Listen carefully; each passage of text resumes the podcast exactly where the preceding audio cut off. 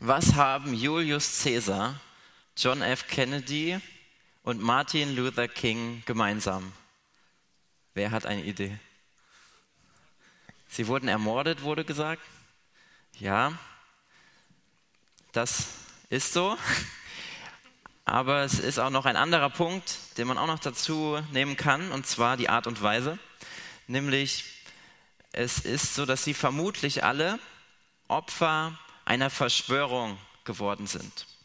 Julius Caesar wurde im Jahr 44 vor Christus von einer Gruppe von römischen Senatoren während einer Senatssitzung heimlich, äh, heimtückisch mit 23 Dolchstichen ermordet. Die Verschwörer wollten sich gegen die Alleinherrschaft des Kaisers wenden und wollten lieber eine römische Republik haben, die mehr demokratische Anteile hatte. Und so haben sich da etwa 60 Personen gegen ihn zusammengeschworen. Bei John F. Kennedy, dem 35. Präsidenten von Amerika, war es so, dass er 1963 in Texas durch zwei Gewehrschüsse umgebracht wurde. Die Hintergründe zu der Tat sind nicht ganz eindeutig und es könnte sein, dass dieses Attentat auf eine Verschwörung zurückzuführen ist. Martin Luther King, der berühmte Bürgerrechtler und Friedensnobelpreisträger, wurde 1968 in Tennessee durch einen Gewehrschuss ermordet. Der Todesschütze konnte später in London gefasst werden, aber auch in diesem Fall ist es nicht ganz klar, ob es vielleicht eine Verschwörung gab, die im Hintergrund dieser Tat gestanden hat. Julius Caesar, John F. Kennedy oder Martin Luther King. Sie alle sind möglicherweise Opfer einer Verschwörung geworden. Sie wurden hinterhältig umgebracht. Und laut Wikipedia ist eine Verschwörung eine geheime Vereinbarung zwischen Personen, die auch Verschwörer genannt werden, mit einer unrechtmäßigen Absicht, wie zum Beispiel dem Mord oder Verrat. Und diese Vereinbarung wird vor der Öffentlichkeit bzw. vor den Leuten geheim gehalten, die Ziel der Verschwörung sind. In den angesprochenen Fällen führte die Verschwörung zu einem Attentat.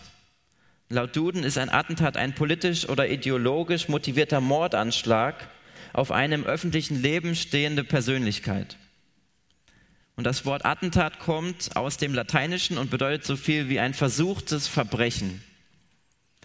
In dem Bibeltext, um den es heute Abend geht, ist es so, dass auch eine Verschwörung gegeben hat, die zu einem Attentat führen sollte.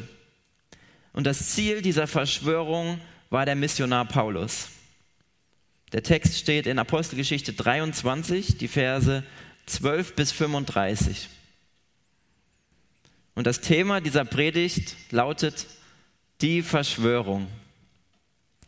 Es ist interessant, dass es keine andere Stelle im Neuen Testament gibt, ähm, wo eine Verschwörung so detailliert beschrieben wird wie in unserer Geschichte. Das griechische Wort für sich verschwören steht in Verbindung mit einem Fluch, den die Verschwörer auf sich selbst gelegt haben. Wir lesen also von Männern, die sich mit einem Fluch verschworen haben. Und das, dieses griechische Wort finden wir nur viermal im Neuen Testament und davon dreimal in diesem Abschnitt, nämlich in den Versen 12, 14 und 21. Und es gibt noch eine andere äh, Stelle, wo dieses Wort vorkommt. Und das ist in Markus 14, Vers 71. Das ist die Geschichte von der Verleugnung des Petrus. Petrus wurde gefragt, bist du nicht auch einer von denen, die Jesus kennen? Und er sagte denen, die ihn da gefragt haben, ich kenne ihn nicht und ich verfluche mich und schwöre, dass ich ihn nicht kenne. Diese Worte hat er da gebraucht. Und er verneinte dadurch seine Beziehung zu Jesus dreimal, bevor dann der Hahn gekräht hat. Dann wurde er sich seiner Schuld bewusst, die er auf sich geladen hatte. Ich habe unseren Bibeltext einmal in fünf Abschnitte eingeteilt, die ihr auch mitlesen könnt. Das sind einmal die Verse 12 bis 15, Paulus in Lebensgefahr. Vers 16 bis 22, die geheime Botschaft. die nächsten beiden Verse, die rettende Entscheidung. 25 bis 30, der überweisende Brief. Und die letzten Verse, Paulus in Sicherheit. In unserem Bibeltext lesen wir davon, dass die Juden geplant haben, Paulus umzubringen. Aber das war nicht das erste Mal, dass sie so einen Plan gefasst hatten. Ich möchte euch auch die Vorgeschichte dazu nicht vorenthalten. Jesus erschien Paulus in Syrien in der Stadt Damaskus und das war so ein besonderes Erlebnis, das er da hatte, das man auch Bekehrungserlebnis nennen kann. Und in dieser Zeit ja, hat Paulus seine Richtung geändert. Vorher hat er die Christen verfolgt und jetzt auf einmal setzt er sich für sie ein. Und das hat den Juden nicht gefallen, was er dann da gemacht hat, dass er nämlich in die Synagogen gegangen ist und den neuen Glauben gepredigt hat. Deswegen wollten sie ihn auch damals schon, in Apostelgeschichte 9, wollten sie ihn schon umbringen. Und es hat erst Dadurch äh, konnte er erst gerettet werden, dass die Jünger ihn mit einem Korb von der Stadtmauer heruntergelassen haben, sodass die Wachen es nicht mitbekommen haben, dass er aus Damaskus fliehen konnte. Und trotz aller Warnungen reiste Paulus dann später nach Jerusalem. Davon lesen wir im 21. Kapitel. Er versteckte sich auch nicht, als er da angekommen ist, sondern er ging in den Tempel. Dort haben ihn viele Juden gesehen, die auch Vorurteile gegen ihn hatten. Und wenige Tage später kam es zu einem Tumult. Die Leute waren aufgebracht und sie wollten Paulus am liebsten tot sehen. Sie gingen gegen ihn vor und da kamen die Römer und gingen dazwischen. Sie nahmen Paulus in Gewahrsam, wollten ihn abführen, wollten ihn ins Gefängnis bringen und am Eingang zum Gefängnis da richtete Paulus dann eine ungewöhnliche Bitte an den Befehlshaber. Er sagte ihm, bitte erlaube mir, dass ich zu den Menschen sprechen darf. Später werden wir noch sehen, dass dieser Befehlshaber Claudius Lysias heißt. Und er hat ihm dann erlaubt, eine Rede zu halten. Das ist schon unglaublich. Paulus wurde zunächst von diesen Leuten ja, geschlagen, er wurde zur Seite gedrängt und die Leute wollten ihn umbringen. Und jetzt ist er trotzdem noch bereit, diesen Menschen vom Evangelium weiterzuerzählen, diesen Menschen von seiner Geschichte zu erzählen, wie er Jesus kennengelernt hat. Und das zeugt von großem Mut, den er an dieser Stelle bewiesen hat. Und das führt mich zu zwei Fragen. Zur ersten Frage, was ist eigentlich das Geheimnis von Paulus Mut? Wo kommt er her? Und zweitens, gab es vielleicht auch in meinem Leben eine Zeit, in der ich wirklich mich mutig dafür eingesetzt habe, dass das Evangelium verkündigt wird. Zunächst mal zur ersten Frage, was ist das Geheimnis von Paulus Mut? Ich denke, dass Paulus deshalb so mutig war, weil er einfach zu 100 Prozent davon überzeugt war, dass Gottes Wort so richtig ist, wie er es gehört hat. Er hat zutiefst an Jesus geglaubt und diese Begegnung, die er auch mit Jesus da in Damaskus hatte, die hat ihn total verändert. Da liegt die Quelle seines Mutes in dieser tiefen Überzeugung, dass Gottes Wort die Wahrheit ist. Er war mutig, weil er wusste, dass sein Herr Jesus Christus mit ihm war in all diesen Situationen. Ihm vertraute er sein ganzes Leben an.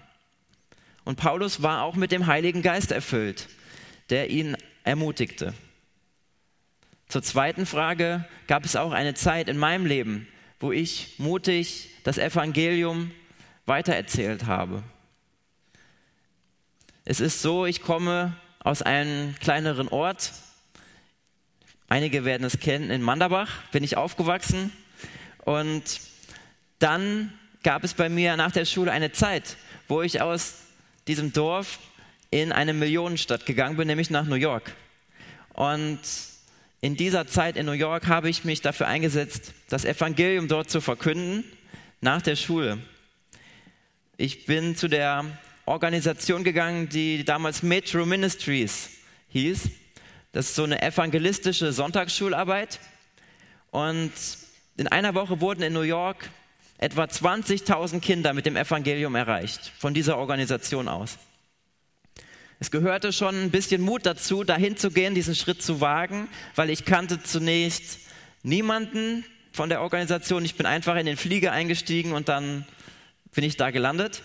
Außerdem war es auch so, dass der Ort, wo wir dann da gewohnt haben, in Brooklyn, dass der auch ein bisschen dafür berüchtigt war, dass es auch ein bisschen gewalttätig ähm, da umgeht und dass da auch manche Probleme gibt. So gab es auch Kinder, mit denen wir da gesprochen haben, die haben uns davon berichtet, dass sie auch Schießereien mitbekommen haben zum Beispiel. Also das war auch so eine Sache, da muss man sich auch schon wirklich überwinden oder sagen, jetzt gehe ich mutig voran, um auch ja, aus einer sicheren Position im Prinzip in eine Situation zu gehen, in der man weniger Sicherheit hat. Und dazu hatte ich mich entschieden in dieser Zeit. Und diese vier Monate, die ich da verbracht habe, die, die waren für mich auch ein Geschenk Gottes. Und Gott hat mir in dieser Zeit auch einen weiteren Horizont geschenkt. Und er hat mir einen Einblick gegeben, wie das Reich Gottes gebaut werden kann. Einen Einblick in den vollzeitlichen Dienst geschenkt. Und ich bin davon überzeugt, dass auch diese Erfahrung, die ich da gemacht habe, letzten Endes dazu geführt haben, dass ich heute auch hier stehe und dass ich heute auch Pastor bin. Das hat, ähm, das, hat das mit diese Entwicklung. Und ich möchte euch auch ermutigen, wenn ihr daran darüber nachdenkt, wie geht es weiter nach der Schule, was mache ich, wenn ich da fertig bin, dass ihr vielleicht auch überlegt, ist es vielleicht dran, eine Zeit zu verbringen, wo ich ins Ausland gehe, wo ich bei einer missionarischen Organisation mich engagiere, wo ich mich einbringe, um Gottes Reich zu bauen und um an diesen Erfahrungen, die ich da sammeln kann, zu wachsen. Wenn ihr daran interessiert seid, zu dieser Organisation zu gehen, wo ich gewesen bin, könnt ihr mich auch gerne im Anschluss an die Predigt darüber ansprechen. Lasst uns nun zu dem, dem Anfang des Bibeltextes kommen und ihn genauer unter die Lupe nehmen. Elias hat uns ja schon die ersten elf Verse vorgelesen und in den Versen 12 bis 15, da erfahren wir die Ausgangssituation, nämlich dass die Situation für Paulus sehr gefährlich ist, dass er in Lebensgefahr war, weil sich ähm, diese Verschwörung ereignet hat und 40 Männer das Ziel hatten, ihn umzubringen. Sie hatten Hass auf Paulus.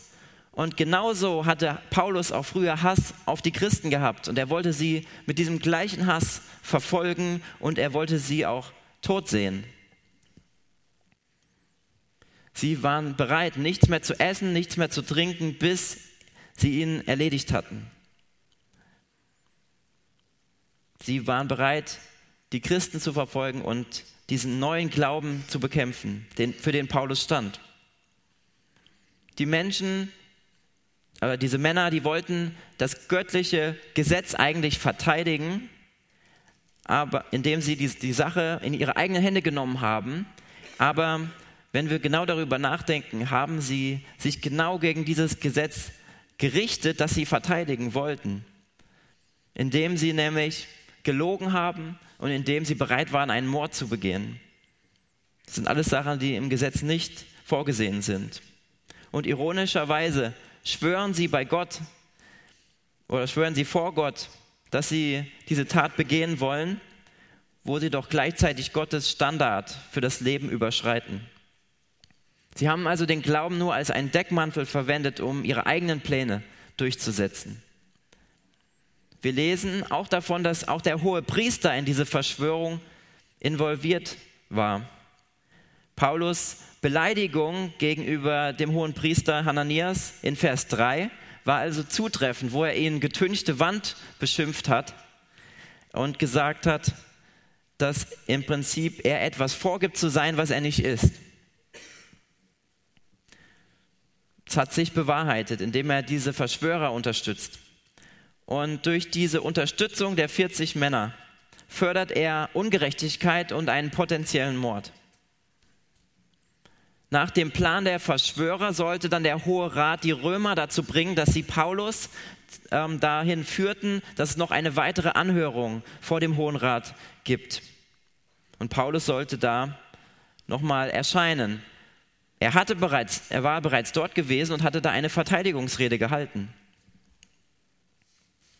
In den Versen 16 bis 22 geht es dann um eine geheime Botschaft, die dem Befehlshaber Claudius Lysias übermittelt wird.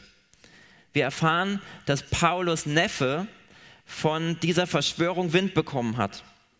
Unklar ist, woher er weiß, was da sich abgespielt hat und ob er auch dem Glauben gefolgt ist oder nicht. Aber klar ist, dass er seinen Onkel Paulus retten wollte und dass er auch offensichtlich die Möglichkeit hatte, ihn direkt zu besuchen, auch wenn Paulus in Gewahrsam war. Paulus könnte man sich fragen, wie kann das sein, wie konnte er ihn erreichen? Aber Paulus durfte Besuch empfangen, weil er einerseits durch sein römisches Bürgerrecht gewisse Privilegien hatte, andererseits, weil auch kein, ähm, ja, keine Strafe gegen ihn durchgesetzt wurde, also er nicht für eine Straftat angeklagt war. Er durfte Besuch empfangen.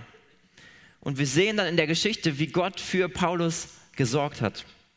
Gott wirkt durch seinen Neffen im Hintergrund. Und er machte es möglich, dass dieser Neffe nicht nur die Botschaft an Paulus weitergegeben hat, sondern auch später den Befehlshaber darüber informieren durfte. Claudius Lysias hat sich dann entschieden, auf ihn zu hören, ihm zuzuhören zunächst mal und dann ihm auch noch im nächsten Schritt zu vertrauen, dass diese Botschaft auch so richtig ist. Und das führte dann zu der Entscheidung, die er dann daraufhin getroffen hat. Und das ist eine Entscheidung, die Paulus in dieser Situation dann das Leben retten sollte. Um diese rettende Entscheidung geht es in den Versen 23 und 24. Ich lese sie uns einmal vor. Und als er zwei von den Hauptleuten herbeigerufen hatte, sprach er, macht 200 Soldaten bereit, damit sie bis Caesarea ziehen und 70 Reiter und 200 Lanzenträger von der dritten Stunde der Nacht an. Und sie sollten Tiere bereithalten, dass sie den Paulus darauf setzten und sicher zu Felix, dem Statthalter, hinbrächten. Clausius Lysias war ein Chiliarch. Und das ist ein Begriff für eine Person, die ein Befehlshaber ist über 1000 Soldaten. Das heißt, er hatte eine große Verantwortung und viele Soldaten, die ihm unterstanden. In unserem Text befehligt er ganze 470 Soldaten. Das ist eine große Menge. Und da fragt man sich, warum so viele Soldaten, wenn nur eine einzige Person bewacht werden sollte? Ist da die Frage. Aber sein Ziel war es wirklich, Paulus sicher zum Statthalter Felix nach Caesarea zu bringen. Sie machten sich dann zur dritten Stunde der Nacht auf den Weg, das ist um 9 Uhr abends. Und Paulus musste den Weg nicht zu Fuß zurücklegen, sondern ihm wurde wahrscheinlich ein Maulesel zur Verfügung gestellt, auf dem er dann reiten durfte. In der Geschichte sehen wir, dass Paulus dann sicher in Caesarea angekommen ist. Die Verschwörer hatten geplant, Paulus umzubringen, aber Gott hatte einen anderen Plan und Gottes Plan hat sich durchgesetzt, so wie es auch immer der Fall ist. Gottes Plan setzt sich immer durch. Das lernen wir aus dieser Geschichte hier. Selbst die durchdachtesten Pläne der Menschen können nicht umgesetzt werden, wenn sie gegen Gottes Plan stehen. Gott ist souverän. Das heißt, er steht über allen anderen. Keiner kann seinem Plan einen Strich durch die Rechnung machen. Und in Jesaja 54, Vers 17, da lesen wir eine Zusage Gottes. Da steht nämlich, doch keine Waffe, die gegen dich geschmiedet wird, wird erfolgreich sein. Und wer dich vor Gericht verklagt, den wirst du widerlegen. Alle diese Dinge werden den Dienern des Herrn zugutekommen. Von mir wird ihre Rechtfertigung ausgehen. Ich, der Herr, gebe darauf mein Wort. Gott beschützt seine Diener, wie er es im Fall von Paulus auch getan hat. Und Gott hat uns auch viele Zusagen in seinem Wort gemacht, die wir auch ganz persönlich auf uns anwenden können. Und Gott hat auch für Paulus speziell eine Zusage gemacht. Die lesen wir im, Vers 11. Und es ist auch sehr wichtig, diesen Vers zu sehen, um unseren Abschnitt zu verstehen. Nämlich im Vers 11 steht, ich lese ihn uns noch einmal vor. In der folgenden Nacht aber stand der Herr bei ihm und sprach, sei guten Mutes, denn wie du meine Sache in Jerusalem bezeugt hast, so musst du sie auch in Rom bezeugen. Paulus wusste, dass Gott ihn auch nach Rom führen würde. Deswegen war er sich sicher, dass er auch in dieser Situation ähm, ja, überleben würde und weiterkommen würde. Denn ihm war verheißen, dass er auch in Rom das Evangelium von Jesus Christus weitererzählen würde. Darauf hat er sich verlassen. Er konnte von dieser Verheißung immer wieder ermutigt werden. Und das brauchte er auch wirklich, weil er sehr viele Situationen erlebt hat, wo er wirklich Leiterfahrungen gemacht hat, wo er diese Zusage wirklich gebraucht hat, die Gott ihm gemacht hat. Ich frage dich, auf was verlässt du dich? Auf was vertraust du? Vielleicht auf deine eigenen Fähigkeiten, vielleicht auf dein Bankkonto oder auf deine Gesundheit. Alle diese Dinge sind nicht dazu geeignet, dass wir auf diese Dinge unser Vertrauen setzen. Vertraust du, dass Gott einen guten Plan mit deinem Leben hat und dass kein Mensch etwas daran ändern kann, dass dieser Plan umgesetzt wird? Keine Macht der Welt kein Mensch mit bösen Absichten. Niemand kann das verhindern. Gottes Plan wird umgesetzt, weil er souverän ist. Weil er über den anderen steht, über allen anderen. Das kommt auch in einem Sonntagsschullied gut zur Geltung. Da heißt es, groß ist unser Gott, Herr der Ewigkeit. Er allein regiert über Raum und Zeit. Souverän herrscht er, Schöpfer dieser Welt, der in seiner Hand unser Schicksal hält. Wir halten dieses Schicksal also nicht in unseren eigenen Händen, sondern er hält es in seinen Händen. Wenn wir uns bewusst machen, dass Gott wirklich allem anderen überlegen ist, dann haben auch diese Zusagen, die wir in der Bibel lesen, auch nochmal ein ganz anderes Gewicht, wenn wir sie lesen und auf uns beziehen. Weil wir wissen, dass da jemand dahinter steht, ein Gott, der dem niemand etwas in den Weg stellen kann und dass diese Zusagen auch umgesetzt werden, so wie er sie uns macht. Und diese folgenden fünf Zusagen, die ich weitergeben möchte, die kannst du auch ganz persönlich auf dich beziehen, wenn du Jesus nachfolgst. Jesus sagt dir zu, erstens, ich bin bei dir alle Tage bis zum Ende der Welt. In Matthäus 28. Zweitens, ich werde einmal alle deine Tränen abwischen. Offenbarung 21. Ich kann auf übernatürliche Art und Weise eingreifen. Lukas 18. Ich möchte dir Leben im Überfluss schenken. Johannes 10. Und ich liebe dich so sehr, dass ich bereit gewesen bin, mein Leben für dich zu lassen. Johannes 3, Vers 16. Und all diese Zusagen Gottes und noch viele weitere, die dürfen wir auch auf uns persönlich beziehen. Gott möchte mit dir, Gott möchte mit mir eine Beziehung eingehen, möchte in einer Beziehung sein. Und er sehnt sich danach, dass du seinem Wort vertraust und dass du so einen Glauben daran hast, wie es auch Paulus hatte, dass er zu 100 Prozent davon überzeugt war. Er, Paulus wusste, dass er bis nach Rom kommen würde, dass Gott ihn bis dahin führen würde. Und so ist es letztlich dann auch gekommen, wie wir es in der Apostelgeschichte lesen. Und ein Schritt auf diesem Weg, den Gott mit Paulus gegangen ist, war jetzt die Reise von Jerusalem bis nach Caesarea, wo Claudius Lysias ihm einen kurzen Brief mitgegeben hat. Davon lesen wir in den Versen ab Vers 25. Dieser kurze Brief wurde den Soldaten mitgegeben und er klärt sozusagen die Angelegenheit zwischen Paulus und den Juden. Es war damals so üblich, so einen Brief mitzugeben, wenn eine Person überwiesen wurde an die nächsthöhere Instanz. Und der Brief ist in fünf Abschnitte aufgeteilt. Ich möchte ihn uns gleich einmal vorlesen und dabei jeweils die Abschnitte als Überschriften sozusagen mitlesen.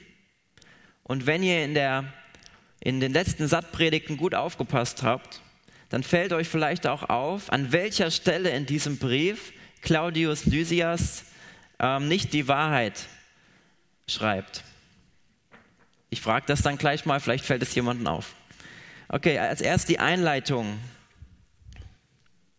Claudius Lysias, dem hochedlen Statthalter Felix, seinen Gruß.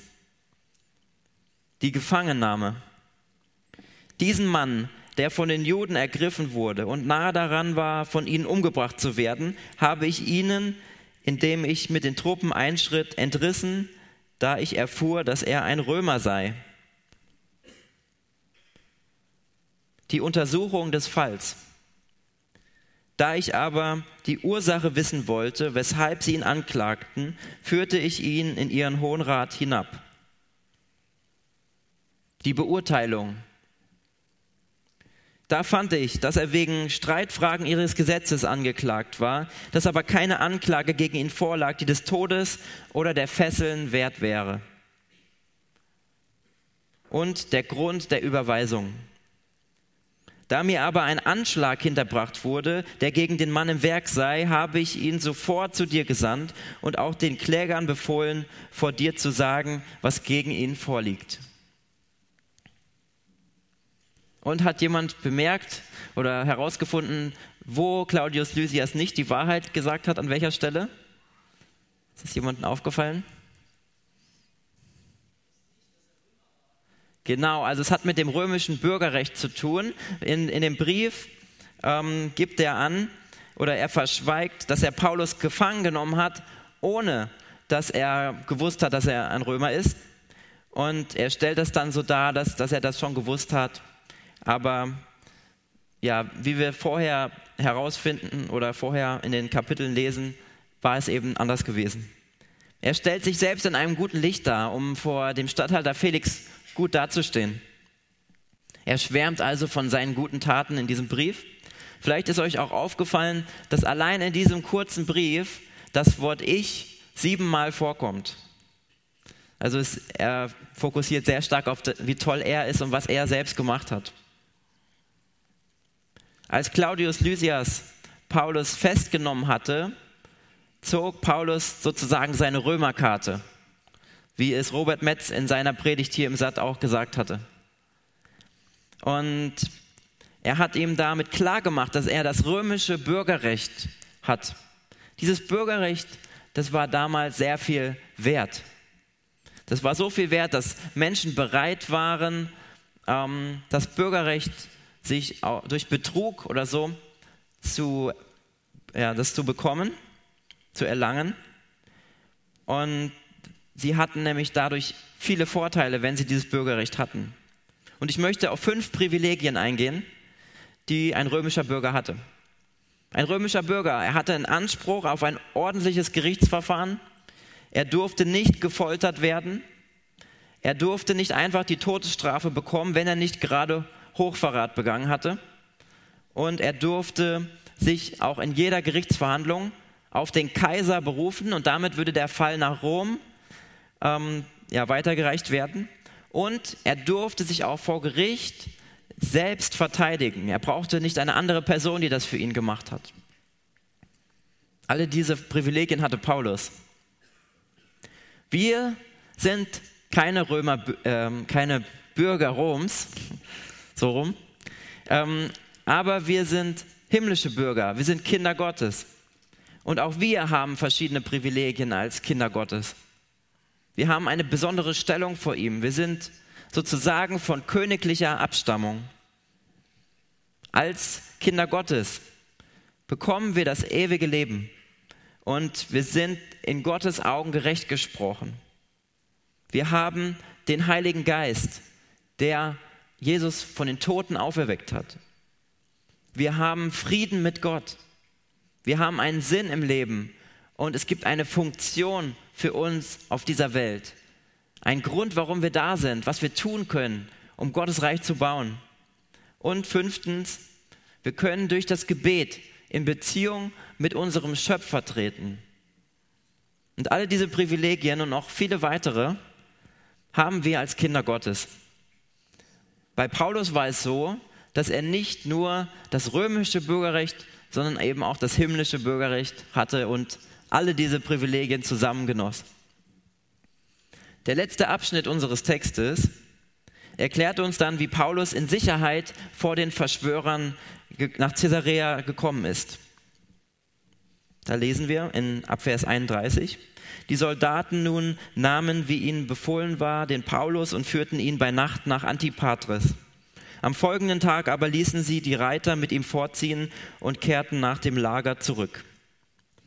Und als diese in Caesarea gekommen waren, übergaben sie dem Statthalter den Brief und führten ihm auch den Paulus vor.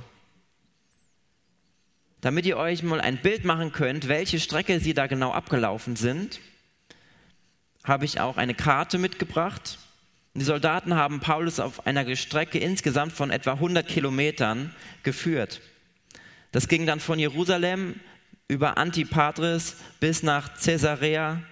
Und auf der Karte seht ihr das eingezeichnet, diese roten Markierungen, die ich da gesetzt habe. Im Westen seht ihr das Mittelmeer und im Süden ist unser Startpunkt Jerusalem. Von da ging es los. Dann ging es nach Antipatris, wo dann ein Teil der Soldaten wieder zurückgegangen sind und die Reiter sind mit Paulus letzten Endes nach Caesarea äh, ge, ge, ja, weitergereist. Und das Ziel hieß Caesarea Maritima. Ist nochmal ein Unterschied zu Caesarea Philippi, ist eine andere Stadt, die ich auch eingezeichnet habe. Da seht ihr, dass das was anderes ist. Caesarea Maritima war eine Stadt, die am, Mittelalt, äh, am Mittelmeer gelegen war und die einer bedeutenden Handelsroute war zwischen Damaskus und Ägypten. Herodes der Große hatte diese Stadt ausgebaut. Das war vorher ein kleiner Hafen gewesen und er hat diese Stadt enorm viel ausgebaut und es ist zu einem großen und bedeutenden Hafen geworden. Diese Stadt wurde zu Ehren von Augustus Caesarea genannt, was auch die kaiserliche Stadt bedeutet. Caesarea war die Residenzstadt der römischen Statthalter. Und in unserem Text ist gerade Felix dieser Statthalter. Paulus war diese Stadt durchaus vertraut, war er doch auf seiner dritten Missionsreise bereits dort gewesen, hatte dort Halt gemacht. In Caesarea empfing ihn dann der Statthalter Felix. Vers 34. Als er es aber gelesen und gefragt hatte, aus welcher Provinz er sei, und erfahren, dass er aus Zilizien sei, sprach er, ich werde dich verhören, wenn auch deine Ankläger angekommen sind. Und er befahl, dass er in dem Prätorium des Herodes bewacht werde. Felix wollte wissen, aus welcher Provinz Paulus stammte, wo er herkam, weil er wissen wollte, wie er mit diesem Fall umgehen sollte. Es gab da zwei Möglichkeiten. Entweder wurde der Fall so entschieden, dass er in der Heimatstadt des, des Beschuldigten entschieden wurde. Das wäre eine andere Stadt gewesen. Oder eben in der zuständigen Stadt, wo der, ja, der Vorfall sich ereignet hat. Und das ist jetzt Caesarea. Und Felix hat sich dann dazu entschieden, den Fall ähm, anzunehmen. Auch wahrscheinlich, weil er den Juden entgegenkommen wollte, die ansonsten einen sehr langen Anreiseweg bis zu dieser Verhandlung, bis zu diesem Verhör gehabt hätten. Dazu habe ich euch auch noch mal eine Karte mitgebracht. Da seht ihr die Geburtsstadt des Paulus, nämlich in Tarsus. Das ist noch weiter im Norden. Und äh, das, das wäre ein sehr langer Weg für die geworden, wenn die auch noch bis dahin reisen wollten zu einer Anhörung von Paulus. Tarsus war in Zilizien, das war die Hauptstadt von Zilizien. Und Felix entschied sich, dass eben die Gerichtsverhandlung in Caesarea bleibt und nicht da nach Tarsus geht, das in der heutigen Türkei auch liegt. Als Paulus dann in Caesarea angekommen war, blieb er dort für zwei Jahre. Er war dort für zwei Jahre Gefangener unter Felix. Er war im Gefängnis. Einerseits war er gefangen, aber andererseits war er auch in Sicherheit vor diesen Verschwörern, die ihn umbringen wollten. Außerdem erhoffte sich Felix, dass Paulus ihm ein Bestechungsgeld zahlen würde, damit er freikommt, aber das hat Paulus nicht getan. Er hat ihm kein Geld angeboten. Zum Schluss der Predigt möchte ich noch auf eine Frage eingehen. Was können wir jetzt aus dieser Geschichte für uns mitnehmen? Was können wir daraus lernen? Wir haben mit Paulus haben wir ein Vorbild in puncto Mut und Gottvertrauen. Er hat die Situation genutzt, die er hatte, alle Situationen genutzt, um das Evangelium von Jesus weiterzuerzählen und den Leuten das bekannt zu machen. Und ich denke, das kann auch uns motivieren, Gottes Reich zu bauen, da wo er uns hingestellt hat, egal an welchem Ort er dich hingestellt hat. Du kannst dort Gottes Reich bauen, du kannst dort anderen von Jesus weitererzählen und sie auch ermutigen in ihrem Glauben. Für Paulus galt speziell diese Zusage, du wirst in Rom das Evangelium verkünden. Und er hat es vor den höchsten Instanzen verkündigt. Er hat es, wie wir ein Kapitel später dann auch noch lesen, vor einem König verkündigt. Er hat da seinen Glauben weitererzählt. Manchmal erscheint uns auch unsere Situation, in der wir gerade drin sind, irgendwie auswegslos. Vielleicht sind da Feinde, die sich irgendwie gegen uns verschworen haben. Und wir können da eigentlich überhaupt nichts gegen machen. Wir haben da keine Kontrolle darüber. Aber auch in dieser Lage sollten wir nicht resignieren und den Kopf in den Sand stecken, sondern wir sollten auf Gott vertrauen, der einen guten Plan mit jedem von uns hat und der uns beschützen möchte. Als Kinder Gottes haben wir gewisse Privilegien. Gott meint es wirklich gut mit uns. Und wir sehen, dass wenn wir unser Leben wirklich auf der Grundlage der Bibel aufbauen, dann leben wir im Einklang mit Gottes Plan für unser Leben. So wie er sich unser Leben wünscht, so wie er es sich vorgestellt hat. So können wir dann leben, wenn wir auf sein Wort vertrauen. Und dann finden wir auch inneren Frieden. Und wir können dann Gottes Reich da bauen, wo er uns hingestellt hat. Ich möchte noch beten.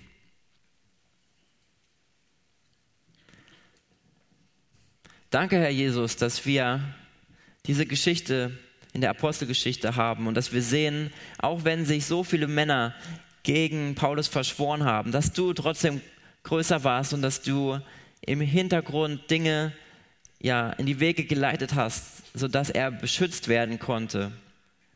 Wir wissen nicht, woher der Neffe diese Information hatte, aber du hast es bewirkt, dass es dann letztendlich dazu gekommen ist, dass Paulus in Sicherheit gebracht werden konnte.